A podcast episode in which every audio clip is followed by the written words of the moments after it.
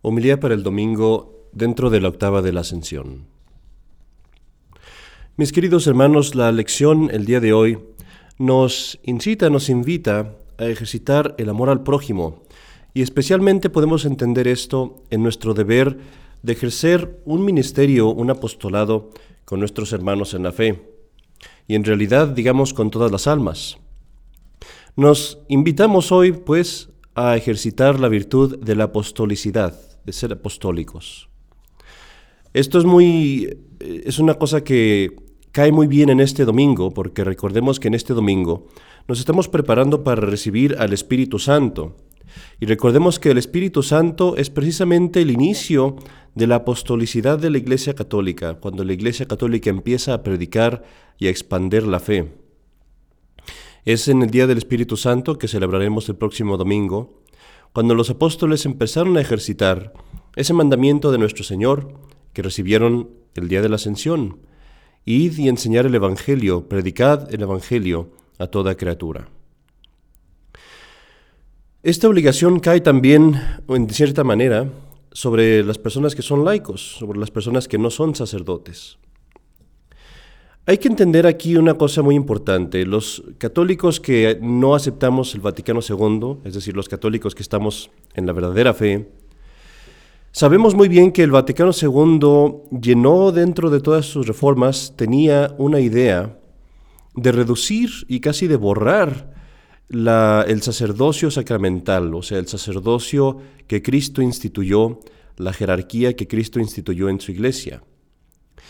El Vaticano II y todos sus promotores hicieron un gran esfuerzo para hacer que el sacerdocio fuera insignificante, exagerando el rol de los laicos hasta el punto de que las personas laicas vinieron a tomar los, los deberes y los, los ministerios del sacerdote, reduciendo al sacerdote simplemente a ser un pastor protestante, un predicador, nada más, incluso menos que lo que son los predicadores en las iglesias protestantes.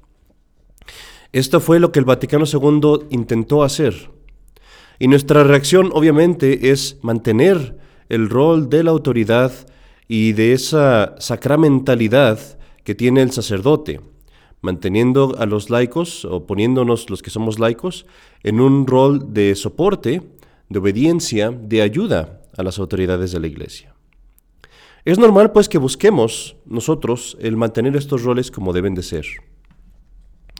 Sin embargo, esta reacción contra los, cambios del Concilio Vaticano nos pueden hacer también olvidar que es cierto que las personas laicas también están llamadas a ejercitar su virtud de caridad, a ser apostólicos, a predicar el Evangelio dentro de su propio rol y dentro de sus propios lugares.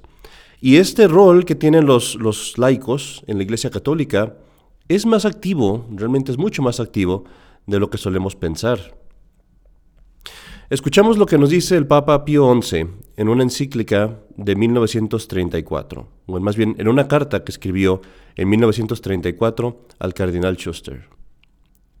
Nos dice, el secularismo, que es la más desastrosa plaga de nuestros días y que está infectando a toda la, tierra con, las tinieblas de una multitud de errores, no podrá ser detenido a menos que restauremos la cristiandad en la sociedad.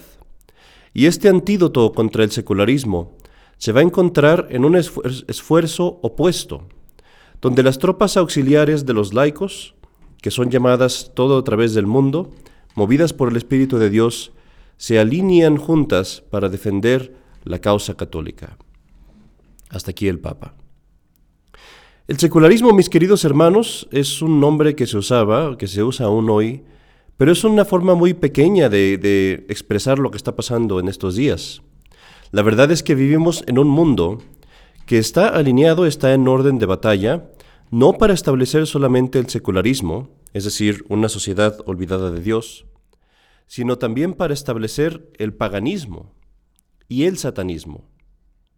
La sociedad de hoy no está marchando nada más para establecer un orden olvidado de Dios, sino para establecer un orden opuesto a Dios, opuesto a la religión, opuesto a la moral. Tú escuchas estas cosas que te digo, hermano, y quizás estás sentado ahí pensando, esto no me compete a mí, yo no tengo por qué andar ocupándome en estas cosas, realmente yo no puedo hacer muchas cosas, yo nada más quiero salvar mi alma. Pero hermano, este pensamiento no ya no se puede tener. Cuando tú fuiste confirmado, cuando tú recibiste el Espíritu Santo y la marca de ser un soldado de Cristo, el obispo te dio una pequeña palmada, una bofetada, en tu, en tu rostro. Esta bofetada te recuerda que no te es lícito, que no te está permitido el permanecer ocioso, que como eres un soldado, debes de luchar no solamente por salvarte a ti, sino por ganar la guerra para Cristo. Debes luchar por el bien común. Si vives pues tu vida como un católico ocioso, sin atender a tu deber del apostolado, sin atender a tu deber de llamar a otros a la fe, de ayudar a otros a salvarse, eres tan culpable como un soldado que va a la guerra y que permite que todos sus hermanos vayan y luchen y mueran en la batalla mientras él se esconde en algún hoyo. Es un pecado, en cierta manera, y puede serlo. Un pecado de omisión. Tú podrás decirme, pero yo no puedo hacer nada, son muy pocas las cosas que hago. Es más, es de tan poca importancia que no pasa nada si yo no lo hago. Bueno, déjame decirte una historia.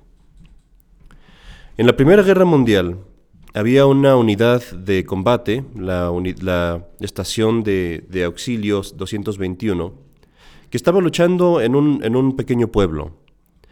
Estas personas pues tenían ahí su frente de batalla y tenían atrás un hospital donde cuidaban a muchos heridos, pero solamente tenían un camino para retirarse. Todos los demás estaban bloqueados o tomados por el enemigo. Unos soldados fueron, se les mandó que hicieran una pequeña tarea, se les mandó que fueran al camino y que rellenaran todos los hoyos que habían sido creados por los fuegos de, los este, cañones y de los morteros. Un pequeño trabajo, me podrás decir. De pronto, el, puesto de batalla recibe un ataque, empiezan a atacarlo, empiezan a invadirlo, los enemigos vienen, los soldados empiezan a entrar, tanques por todos lados tal vez, cañones luchan, eh, disparándoles. Y la estación de ayuda, la estación del hospital, empieza a recibir heridos por todos lados. Los doctores, los médicos están gritando, tratando de sacar a los hombres fuera de la línea de batalla. Agarran un vehículo, lanzan al vehículo, le dicen llévate a estos heridos más atrás y vuelve después por todos los demás. El vehículo se va y no regresa. Hombres gritando, luchando, este, heridos muriéndose sin ninguna asistencia, empiezan a preguntar, ¿en dónde está el vehículo? ¿En dónde está el vehículo? Finalmente viene un hombre en una bicicleta a darles las noticias. Uno de los hoyos en el camino no había sido cubierto y había un gran vehículo que iba manejando, iba transportando una pieza de artillería enorme. Este vehículo pasa por el hoyo y se volca totalmente, bloqueando todo el camino con esa pieza de artillería y el vehículo que se volcó.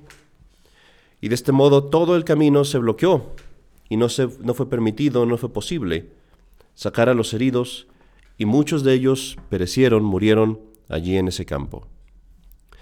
Todo eso, mis queridos hermanos, por la omisión de uno o dos soldados que no quisieron hacer su pequeña parte. Así que sí, hay muchas cosas que tú puedes hacer, incluso cosas pequeñas si tú quieres, pero aún así son de gran importancia.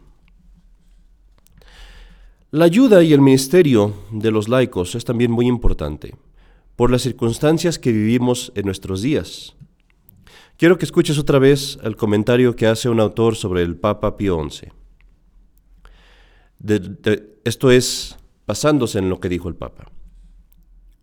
Incluso dice, aunque hubiera una abundancia de sacerdotes como la había antes, esto no sería suficiente aunque tuviéramos el mismo número de sacerdotes que, teníamos antes proporcionalmente, el número de amenazas, de males, las necesidades espirituales del mundo se han multiplicado. El ateísmo del Estado, el secularismo de la sociedad y de las escuelas que se hacen en todas partes, en todos los países, todos conspiran para sembrar el indiferentismo religioso, la más terrible ignorancia religiosa la influencia de las sectas masónicas, la influencia de la propaganda socialista, del comunismo, cosas todas que usan para, para corromper a los jóvenes la atracción de películas inmorales, de espectáculos impuros, de bailes impuros, de libros dañosos, de modas inmodestas y un ambiente en general pagano que se respira por todas partes. Así pues, si el clero antes tenía cien apóstoles del bien contra cien apóstoles del mal, hoy hay cien apóstoles de Cristo que tienen que luchar mil apóstoles de Satanás. Hasta aquí el comentario. ¿Qué va a ser pues de nosotros, hermanos? Si consideros que ahora el número de sacerdotes no solamente no es igual que antes, sino que es el más bajo que ha habido. ¿Qué será de nosotros si consideramos que el Papa escribió estas cosas en 1934? Pero esto que te digo hoy, querido hermano, no es solamente que yo esté llamándote en nombre de la Iglesia pidiendo voluntarios. El que tú te ejercites en el apostolado no solamente es una cosa voluntaria que tú puedes hacer o no hacer, es una obligación. Es una obligación que tú tienes por tu bautismo y por tu confirmación también. Tienes esta obligación por tu confirmación, como ya lo dije, Tú fuiste hecho soldado de Cristo. Y sabes muy bien que el soldado está obligado a trabajar no solo por su propio bien, sino por el bien de todos. Pero también tienes una obligación de buscar la salvación de tu prójimo por tu bautismo. Porque el bautismo te hace miembro de un cuerpo, del cuerpo de Cristo. Y cuando hay miembros en un cuerpo, como tú lo sabes, en cualquier cuerpo, todos los miembros buscan la protección y la salud de los demás. El ojo no dice no me interesa lo que le pase al pie. O el pie no dice yo no voy a caminar para el ojo. No me interesa lo que le pase a la cabeza. Que se muera la cabeza, que la maten. A mí no me importa. Eso no pasa porque todos los miembros saben que se necesitan uno al otro. Y de la misma forma tú que eres un católico, que eres miembro de un cuerpo, Estás obligado a trabajar por la salvación de otros, para completar este cuerpo y para mantener en salud a los miembros que ya están en él. Es cierto que el sacerdote es necesario, es absolutamente necesario para la prosperidad de la iglesia. Pero el sacerdote no es el único en este trabajo. Y tú sabes muy bien que el sacerdote no lo puede hacer todo. Velo, qué grande acción, qué grandes beneficios traen, por ejemplo, las hermanas que trabajan, las religiosas, que trabajan soportando, ayudando en el trabajo del sacerdote. ¿Y cuántas grandes cosas pueden hacer las hermanas que el sacerdote no puede hacer? ¿Cuántos lugares hay en los que las hermanas entran que el sacerdote no puede entrar? ¿Cuántos corazones hay que las hermanas pueden tocar que el sacerdote no puede? De la misma forma, tú que eres un laico, Tú que eres una persona que vive en el mundo. Tienes acceso a muchos lugares y a muchas personas a los que el sacerdote no tiene acceso. Muchos de tus amigos y conocidos no escucharían a un hombre en sotana, pero te escuchan a ti. Y allí donde el sacerdote no puede ir, tú puedes ir, y tú puedes hablar, y puedes ser un apóstol, y debes ser un apóstol. Y no pienses que lo que te estoy diciendo aquí es que debes de ir y gritarle eh, versos de la, de la Biblia a las personas en la cara. No pienses que estoy diciendo que debes de ir y ponerte en las esquinas a gritarle a la gente en la cara, a decirles que se van a ir al infierno. No es eso, no es solamente eso. En este sermón creo que no podemos cubrir todas las cosas que se pueden hacer para ayudar a la iglesia en este sentido, porque el tiempo ya se nos acaba. Pero para decirlo en pocas palabras, la forma más eficaz de traer a otros a Cristo y el principio por el que debemos empezar es lo que el Papa llama el apostolado del círculo social, el apostolado del ambiente, dice él. Y esto quiere decir que debemos empezar por crear en nuestra vida y alrededor de nosotros, en mi familia, en mi trabajo, un ambiente cristiano, para que la gente sea atraída no solamente por las palabras, sino también por cómo vives. El crear alrededor de ti un ambiente que no destruya las malas disposiciones de los hombres, sino más bien que las, que las, ah, que las acreciente, que prevenga el pecado y que lleve a los demás a la bondad y a la buena moral. Si tú te sacrificas por otros, si tú haces obras de caridad, si tú eres paciente en sufrir las faltas de otros, todas estas cosas iniciarán tu apostolado, que debe ser completado por eh, tener un buen conocimiento de tu fe, del catecismo, y también, sí, ¿por qué no?, de las Sagradas Escrituras. Finalmente, si tus esfuerzos y tu celo van a causar beneficios en la iglesia, si quieres que tu apostolado sea un beneficio para el cuerpo místico de Cristo, es necesario que estés bajo la guía y la protección y la obediencia a la autoridad eclesiástica legítima, sea el sacerdote, sea el obispo. Escuchemos de nuevo lo que dice el Papa. Algunos creen, dice, que con un suficiente esfuerzo de de los laicos, la misión que ha sido confiada a la eclesiástica autoridad puede ser suprimida.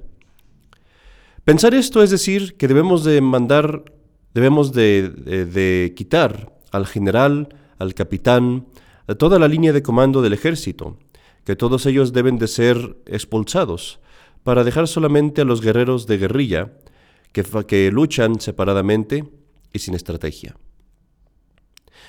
El beneficiario de esta actitud obviamente sería el enemigo. La Iglesia quiere que opongamos al formidable ejército del mal otro ejército igualmente formidable del bien, bajo un mando único, bajo la dirección inmediata de los pastores, para que, haya siempre una suficiente eclesiástica autoridad para traer la unión de todas las fuerzas trabajando por el, el, aumento del reino de Dios. El día de hoy, mis queridos hermanos, pues, recemos por el aumento de la virtud de la caridad apostólica en todos nosotros. Recemos para que nos demos cuenta de la obligación que tenemos de salvar otras almas, y de que nos demos cuenta de que debemos de trabajar, no solamente por salvarnos a nosotros mismos, sino por nuestro bien espiritual, de nuestra sociedad, de nuestra familia y de todo el mundo. En el nombre del Padre, y del Hijo, y del Espíritu Santo. Amén.